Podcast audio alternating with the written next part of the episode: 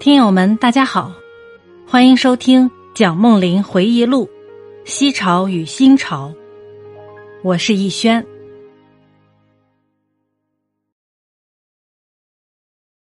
讲到这里，我们不得不责备从明治以来至战事结束这一时代之日本历史家，他们养军阀鼻息，无古太史之风，其中虽偶有若干史家敢批军阀逆鳞。但是在环境逼迫之下，艺术孤掌难鸣，遂使日本历史成为神权迷信、君权崇拜之护符。我就在碰见那老尼的同一天，在香根的一家理发店理发，店主自称其祖父曾在封建时代为将军武士们束发整容，有时曾听人们说天皇的祖宗是中国人，从中国来的。这些话现在大家都敢说了。以前没有人敢说，说了要杀头的。可见这些天皇飞神说，早在武士阶级及民间流传。他还有几句有趣的话，我们可以在此做一插曲。他好叙古钱，在他的小小搜集里，倒点缀了宋、金、明、清四朝的铜钱及相当时代的日本钱。他说，日本钱是用日本铜在中国铸的。最有趣的是。把大正、昭和两代的硬币排列成行，中日战争开始以后，硬币步步缩小，战事越久，钱缩得越小，在最后一两年间，缩小到几乎等于额眼。他很幽默的指着说：“这是代表东亚共荣圈的。”从民间流传的关于天皇源流的故事来看，可以推想到日本历史虽受军阀之统治。而民间仍保存着乃祖宗世代相传之口史，为军阀所不能毁灭者。战后因思想言论自由，近年来新出版的日本史是值得我们一读的。西韩宣子世鲁见异象于鲁春秋，曰：“周礼尽在鲁矣。”读日本最近出版之日本历史并各种学术的书籍。几乎使我与宣子有同样的感叹。六七十年来，我国与日本所定的国策同为富国强兵，日本所走的路线为资本主义与军国主义，用资本主义所产生的财富来养兵，军阀与财阀联合操纵军政大权，他们的权力超越一切党派与学派。军国主义与资本主义的日本一战而胜中国。再战而胜帝俄，三战横冲直撞而轰炸到珍珠港。我国为何想富国而国不富，想强兵而兵不强呢？第一，内政问题。日本倒幕尊皇，政权统一已数十年，我国出则保皇革命，国事未定；继则军阀割据，全国扰攘。等到国民革命军统一全国的时候。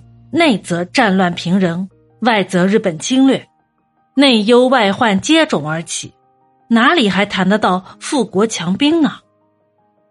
第二，经济思想问题，我国儒家不患寡而患不均的经济思想，先天上已有不赞成资本主义的色彩。数十年来，一般士大夫复颇有仰慕王安石统治经济之倾向，故对西洋资本主义。虽不一定反对，却不热心拥护，这个事实是谁也不能否定的。只以此而论，就可知道建设一个资本主义的社会是怎样的不容易了。第三，门户开放问题。中国明清两代均采用锁国主义，日本在德川时代亦采锁国主义。十九世纪之资本主义破开了两国之门。在中国称之为通商，日本称之为开国。然日本之开国发之于统一之政府，故全国一致而收实效；中国则此开彼闭，前迎后拒，步骤极不一致，故开国之实效未显，而瓜分之祸兆已现。以上对于中国与日本的比较和对日本之批评。大部分是在抗战期间，我在重庆所想到而记下来的。当全国被日军蹂躏，千千万万人民在日军铁蹄下牺牲生命财产的期间，我这记录似乎相当客观和公平。这是出于儒家中数平衡的传统观念，而日本却缺少了一个数字。对日合约，我国主张维持日本皇室，放弃赔款要求，遣送全国俘虏返国。凡此种种，虽出于政治远见。根本思想还是出于术道。我国人民知道不念旧恶为维持和平的要道，所以这种合约为全国人民所拥护。停战以后，我视察了好多日本俘虏营，湘西、汉口、南京等等，我未曾看见当地民众对日服有嘲笑或侮辱的举动，使我感觉到中国人民度量的宽宏。日本战后十余年，其国内思想颇有变动，有些地方和我们在战前所见的和战时所论的颇有不同，如民主主义之抬头，思想和言论之充分自由，神道迷信之渐趋薄弱，历史之重史实而放弃传统的虚伪，工业化之加速与产品的进步，学术研究之加速的发达，凡此种种。影响日本本身之将来与东亚之局势者，必甚大。东欧之西德与远东之日本，已居冷战中重要地位。西德则站在西方民主阵线，而为其重要的一环；日本则表面似倾向西方，而其内心则犹站在三岔路口，犹疑未定。亲西方乎？中立乎？亦或倾向共产主义集团乎？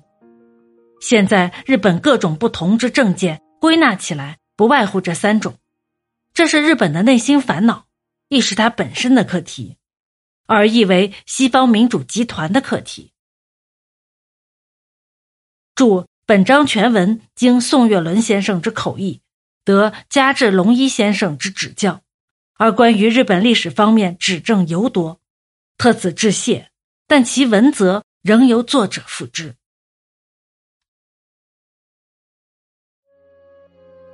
本集播讲完毕，感谢您的收听，欢迎订阅、收藏、评论。